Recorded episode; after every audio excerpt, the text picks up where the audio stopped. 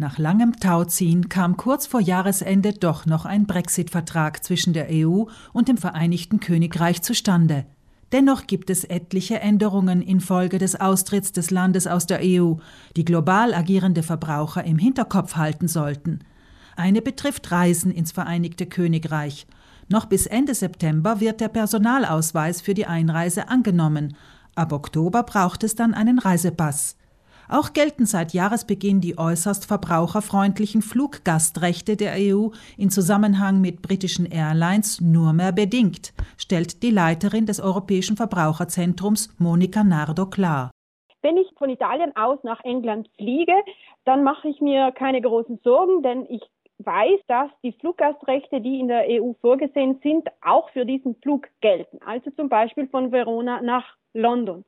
Wenn ich aber hingegen von London starte und in die USA reise, dann gelten die europäischen Fluggastrechte nicht mehr, dann gilt englisches Recht. Nardo stellt zwar die Möglichkeit in Aussicht, dass das Vereinigte Königreich auch künftig die europäischen Fluggastrechte übernimmt, aber sicher sei dies noch nicht. Londons Flughäfen als Zwischenstopp für Überseeflüge ins Auge zu fassen, sei daher aktuell mit beachtlichen Unsicherheiten verbunden. Sicher ist hingegen, dass wir nunmehr für den Fall einer Erkrankung in Großbritannien besser vorsorgen müssen. Nardo?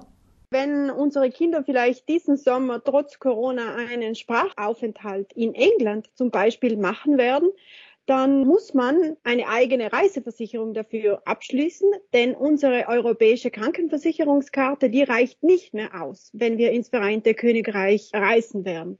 Unsicher ist wiederum die Zukunft der Roaminggebühren. Diese können Telefongesellschaften Reisenden verrechnen, die ihr Smartphone im Vereinigten Königreich voll nutzen möchten, warnt Nardo. Wir haben uns in den letzten Urlauben daran gewöhnt, dass es dieses kostenlose Roaming gibt. Also wenn ich im Urlaub bin und äh, zu Hause anrufe, dann gibt es nicht mehr Kosten für diese Anrufe innerhalb der europäischen Mitgliedstaaten. Das sollte an sich gleich bleiben, aber der Ratschlag ist auf jeden Fall, sich beim eigenen Telefonanbieter zu informieren ob es doch mehr Kosten für Anrufe aus dem Vereinten Königreich gibt, auch in Bezug auf SMS und natürlich auch Daten, denn da können sich sehr schnell hohe Mehrkosten ergeben. Die Unsicherheit, die diesbezüglich in vielen Bereichen vorübergehend aufkommt, sei nachvollziehbar, merkt die Verbraucherschützerin an und erklärt warum. Wir wissen, dass in den vergangenen Jahren das Vereinigte Königreich natürlich sich an das europäische Recht angepasst hat und viele Gesetzgebungen zum Schutze des Verbrauchers auch in nationales Recht umgesetzt hat. Aber das Vereinigte Königreich hat jetzt natürlich die Freiheit, diese Gesetze auch abzuändern oder zu verbessern oder, oder auch zu verschlechtern in Zukunft. Der Brexit betrifft aber auch Verbraucher, die nicht nach Großbritannien reisen. Denn die britischen Online-Händler zählen zu den umsatzstärksten in Europa. EU-Bürger, die hier weiterhin bestellen möchten, sollten darauf achten, dass der Online-Shop nicht nur auf britische Kunden ausgerichtet ist, etwa sprachlich, und dass die Preise nicht ausschließlich in britischen Pfund angeführt sind, betont Nardo. Dann würde nämlich britisches Verbraucherrecht zum Tragen kommen. Dieses ist zwar vorerst identisch mit dem EU-Recht, London könnte es aber demnächst überarbeiten.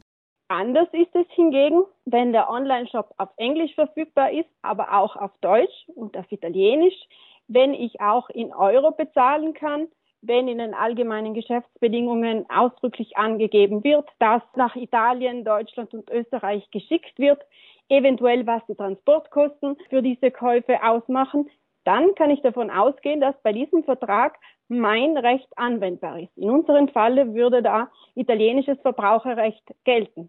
Der Kunde hätte dann ein EU-konformes Rückgaberecht zum einen ohne triftigen Grund innerhalb von zwei Wochen, zum anderen im Falle von Mängeln innerhalb von zwei Jahren. Auf Waren, die zwischen EU-Mitgliedsländern und Großbritannien ausgetauscht werden, sind zwar weiterhin keine Zölle fällig. Dennoch können Produkte wegen anfallender Einfuhrumsatzsteuern etwas teurer werden.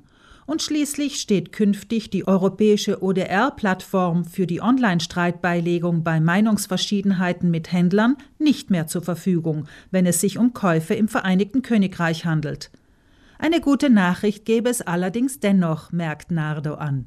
Unsere Kollegen vom ehemaligen, muss ich jetzt sagen, Europäischen Verbraucherzentrum mit Sitz in der Nähe von London, also des Vereinten Königreiches, die sind immer noch aktiv und die können uns da auch weiterhin weiterhelfen, wenn italienische Verbraucher, natürlich auch die Südtiroler Verbraucher, ein Problem haben mit einer Firma mit Sitz im Vereinten Königreich, diese Fälle, diese Reklamationen außergerichtlich und kostenlos zu lösen.